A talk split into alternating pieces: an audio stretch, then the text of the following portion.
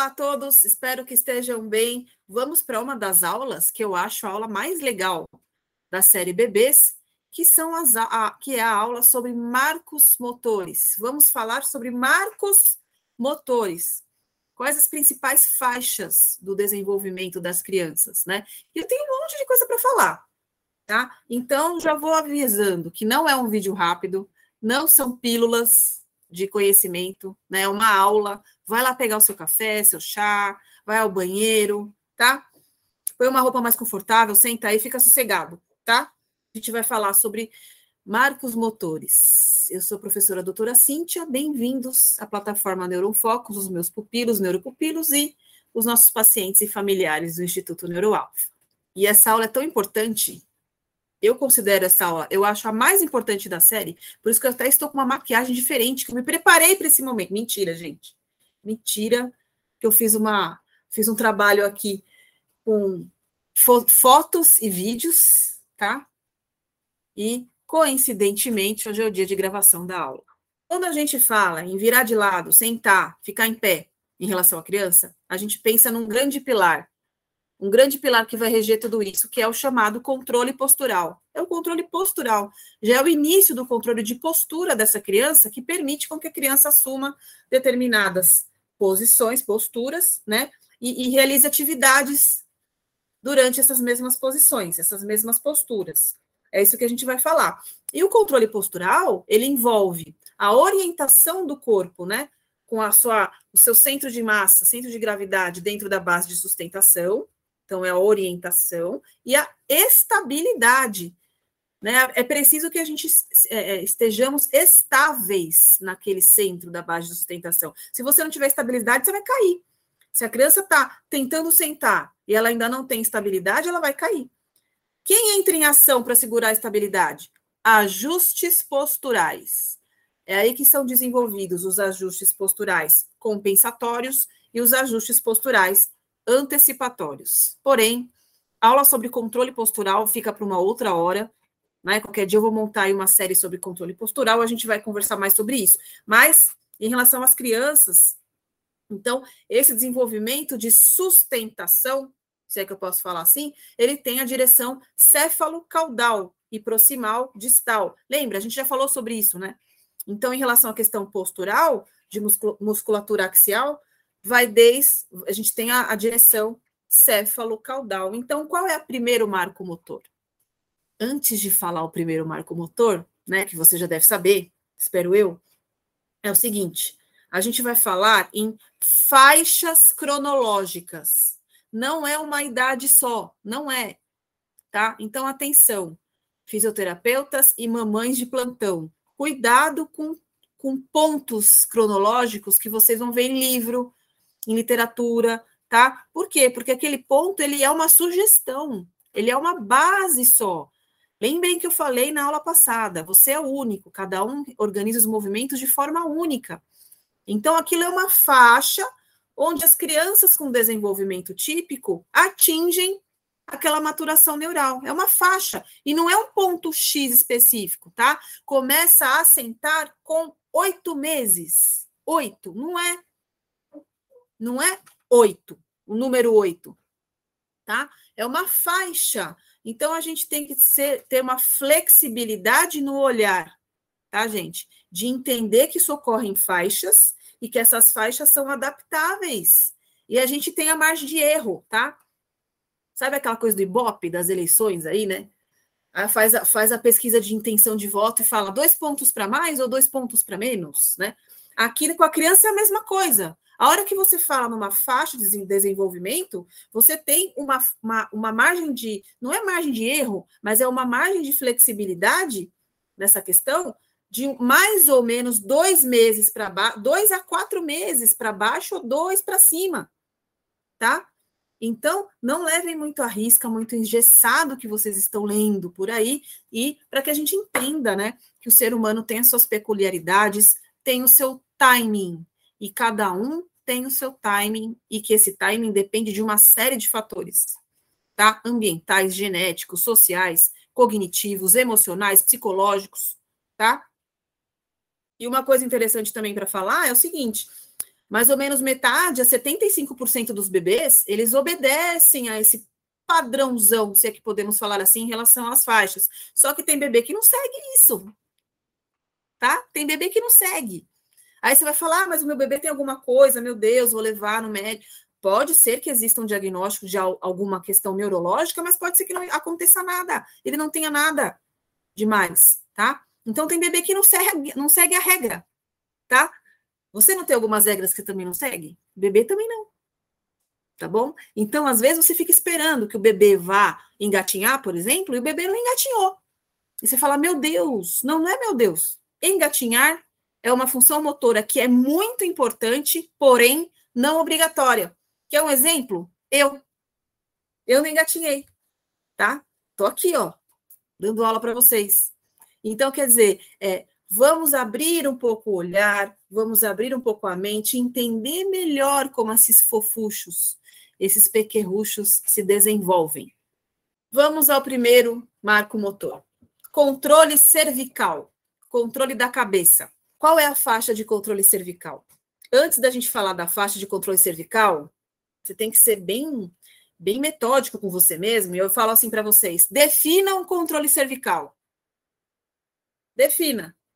Ah, o controle cervical, o controle da cabeça. Então, o controle da cabeça do neném é o controle cervical.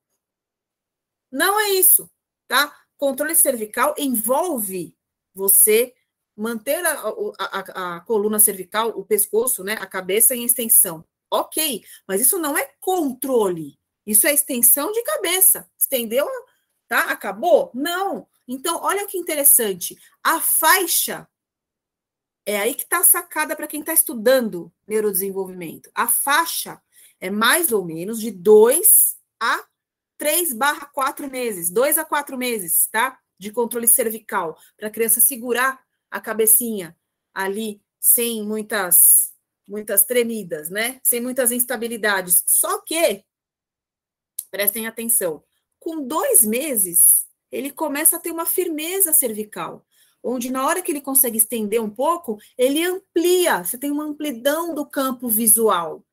E com essa amplitude do campo visual, isso dá aporte sensorial, né, de visão, para que ele consiga se estruturar melhor em relação ao controle postural. Essa, essa fase, né, essa direção cefalocaudal depende bastante da visão, hein, gente? Principalmente nos bebês.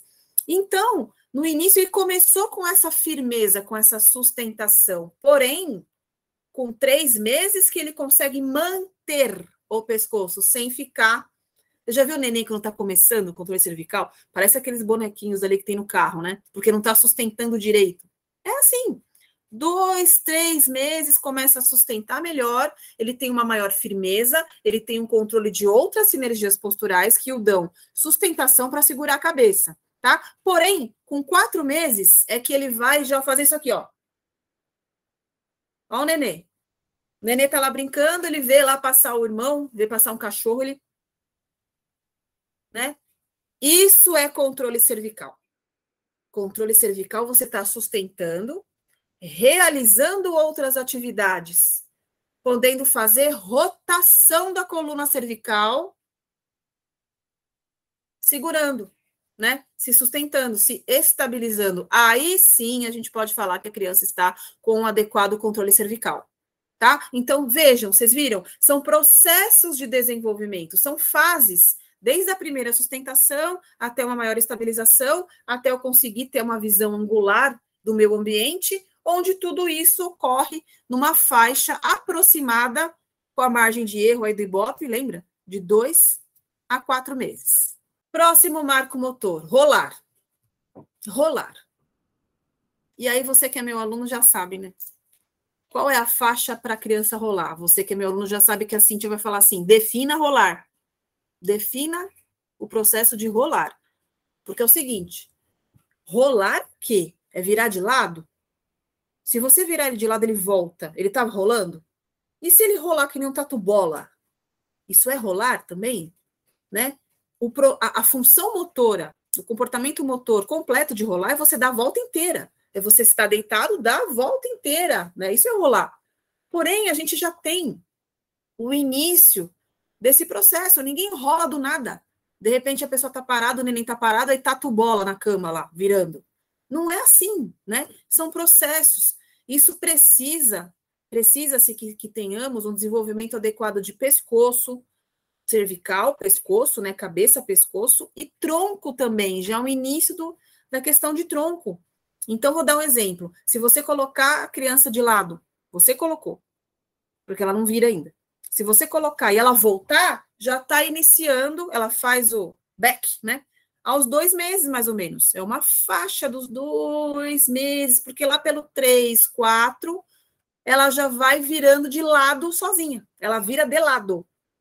Assume o decúbito lateral, né? Para quem quer um termo mais técnico. Então, ela vira de lado ela está de decúbito dorsal e vira para lado, ou ela está de decúbito ventral, às vezes, ela está de barriga para baixo, ela volta assim, vira de lado também.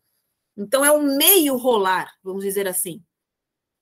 Quatro meses. E ela está no processo de desenvolvimento.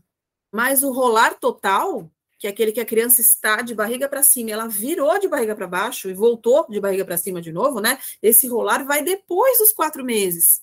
Aí vai lá para cinco meses, aí a pessoa rola maravilhosamente bem lá pelos sete meses. O processo de rolar. Olha como é uma grande fase. E tem processos. Quando a gente fala em rolar, é um universo do rolar. Né? Vocês viram? Então começam desde essa questão do voltar sozinho, até o virar de lado, até o fazer o rolamento inteiro. Então isso demora meses, gente, tá? desde o 2 para começar ali 3, 4, 5, 6. E é um contínuo. Lembrem que eu falei nas outras aulas, não é um processo engessado. Primeiro é esse, aí agora é esse, aí agora é. Não é assim. É uma fase vai dando em torno da outra que vai se encaixando e vai andando para frente ali, vai se desenvolvendo. Então, à medida que a criança vai conseguindo rolar melhor, ela vai fortalecendo, ela vai estruturando a, a musculatura de tronco, ela vai organizando seus ajustes posturais que vão dar sustentação para um querer sentar. Então, ao mesmo tempo que ela está rolando legal, ela já está querendo começar a sentar. Nós vamos falar agora da próxima fase, que é a sedestação, o assumir o sentar. Então, guardem essas questões das fases do rolar, tá? Partindo-se do mesmo pressuposto, gente, mesma linha de raciocínio, a gente vai para a questão do sentar, né? Então, se você coloca a criança sentada e ela fica apoiadinha sozinha, ela sentou? Ou, se você coloca a criança ela só fica sentada com a almofada perto, porque está começando, ela está sentada? Ela sentou? Ou se ela senta sozinha, apoiando a mãozinha, ela sentou também? Então, onde, onde você está querendo chegar, Cintia? Estou querendo chegar que, que o sentar é um processo também, com uma grande faixa com várias fases, tá? A partir do quinto mês, mais ou menos, que a criança está desenvolvendo bem a musculatura de tronco, e o, o, exercitar pelo rolar ajuda muito nisso, aí a criança começa a desenvolver o querer sentar, né? A musculatura que está querendo se sentar, e se você coloca ela, ela fica apoiadinha já. Lá pelos cinco meses e meio, já fica com as almofadas, já fica apoiada. Se você tirar a almofada, ela cai, tem que tomar cuidado, né? Aí lá pelo sexto mês, você consegue, a criança consegue ficar um pouquinho sentada sem cair, com, com pouco, por um pouco período, curto período de tempo, ela fica sozinha, ali sem apoio, mas apoiada a mãozinha, né? Isso envolve também grande desenvolvimento da musculatura da coluna lombar, estrutura da coluna lombar ali, de pelve, mesmo que está dando suporte para ela ficar sentada. Aí vão se adicionando reações posturais que vão surgindo também. A gente tem a reação de paraquedas, né? Ela está sentada, aí ela perde equilíbrio, ela, opa, põe a mãozinha na frente, põe a mãozinha na frente, desculpa, põe a mãozinha no lado, atrás, para se sustentar. Então, as reações de endireitamento, as reações reflexas também têm a ver junto, elas, elas se desenvolvem juntamente a musculatura de tronco, e aí ela vai tendo sustentação para assumir a sedestação sozinha. E aí a criança aprende a sentar. Aprende a sentar assim, estou sozinha e se segura. Né? Então, quando que a criança já está sentada adequadamente? Quando ela assumiu a, a sedestação, assumiu sentar sozinha e realiza atividades na postura. Então, ela brinca com o brinquedo, ela olha todo mundo, ela já dá tchau para alguém que chamou ela ali, né? Então, isso é estar sentado independentemente, tá? Antes disso, ela está no processo. De querer começar a sentar, aí a mãe põe, os, os pais põem a almofadinha para segurar, aí tira a almofada, ela, opa, tende a, a desenvolver os seus ajustes posturais para que ela consiga ficar sentada sozinha. Quando que ela fica sentada sozinha? Oito meses, oito barra nove, tá? O sentado na plenitude, brincando ali, tranquilo, nove meses. E estamos na faixa, olha, cinco, nove, Olha quanta coisa dos 5 aos 9 meses a criança vai se desenvolvendo. Por isso que a gente tem que ter esse olhar bem flexível, bem, bem aberto em relação ao desenvolvimento neural, tá, gente? E o último marco motor que nós vamos ver hoje, ficar em pé, assumir a posição ortostática, o ortostatismo ou bipedestação, né, o homem bípede. É o marco motor mais, não é mais importante, mas ele é o marco motor mais é, atuante nos, nas, nos, nos, movimentos próximos que virão a surgir, é esse, é de ficar em pé, né? Que já é a base para a marcha, é, já é base para começar a criança começar a andar. Então, o grande marco motor do primeiro ano de vida da criança, do zero ao, prime ao primeiro ano, o grande marco motor é ficar em pé. É esse, nessa faixa, tá? Por quê? Porque a marcha, ela tem um, uma grande faixa para que, que ocorra, desde os 9, 10 meses até um ano e meio, nós vamos falar isso na próxima aula, tá? Então, não é toda criança que está andando antes de um ano. E é absolutamente esperado que isso ocorra. O sistema nervoso central, ele, ele tem uma faixa de desenvolvimento que vai até 18 meses em relação a isso. Mesmo assim, ainda seremos flexíveis, né? Então, é, o grande marco não é marcha, é o ficar em pé. E aí a criança precisa ter uma boa adequação postural, uma boa adequação sinérgica, um bom ajuste postural ali, tanto compensatório quanto antecipatório, para que ela consiga ir se apoiando, assumindo a bipedestação, ficando em pé. Então, a gente tem aquela ordem clássica do ficar em pé, que a criança fica ajoelhada, semi-ajoelhada ali, põe uma, um pezinho na frente e levanta, ou a gente tem aquele outro jeitinho também, que é o, o jeito do levantar de urso, que a criança vem com as mãozinhas para trás e fica em pé, sozinha. Né? Então, é, são estratégias. Cada um tem a sua estratégia. O importante é que ela assuma a postura independentemente. Tá? Qual estratégia ela usou? Isso vai da organização de cada um mesmo, né? Se for uma criança com alguma questão neurológica, ela precisa ser estimulada em relação a essas estratégias. Se as estratégias não aparecem, é função nossa fazer com que elas apareçam. Ajudar o, o sistema nervoso da criança a construir essas estratégias, a moldar essas estratégias motoras que vão dar sustentação para que ela fique em pé sozinha. Então, lá pela, pelos nono, décimo, décimo primeiro mês, décimo segundo mês, né, a criança está assumindo a postura de ortostatismo de uma forma independente. Ela mesma, ela mesma levanta, né, fica em pé sozinha. E aí começa a soltar a mãozinha, e aí vai andando de lado, marcha lateral, para depois adequar, começar a, de fato, a se locomover, tá? Então, a, já fazendo spoiler da próxima aula, a gente vai falar dos comportamentos de locomoção. E o comportamento de locomoção não é só andar, tá? Nós vamos falar da quando a criança quer atingir um determinado local, ela quer de, atingir um determinado objetivo com aquele movimento, ela vai manifestar um comportamento de locomoção. Esse é o assunto da próxima aula tá? Espero que vocês tenham gostado e estudem bastante marcos motores. Espero que essa essa visão mais ampla, né, mais detalhada, ajudem vocês a organizar o programa de tratamento de vocês com mais flexibilidade, né, com mais entendimento, com mais assertividade e principalmente com mais amor aos nossos pequeninos, tá bom? Até mais, até a próxima. Eu sou a professora doutora Cintia Bedeschi. Estamos na plataforma Neuron Focus e no Instituto Neuroalfa. Para quem quiser falar comigo, contato arroba neuroalfa.com.br. E até a próxima. Obrigada.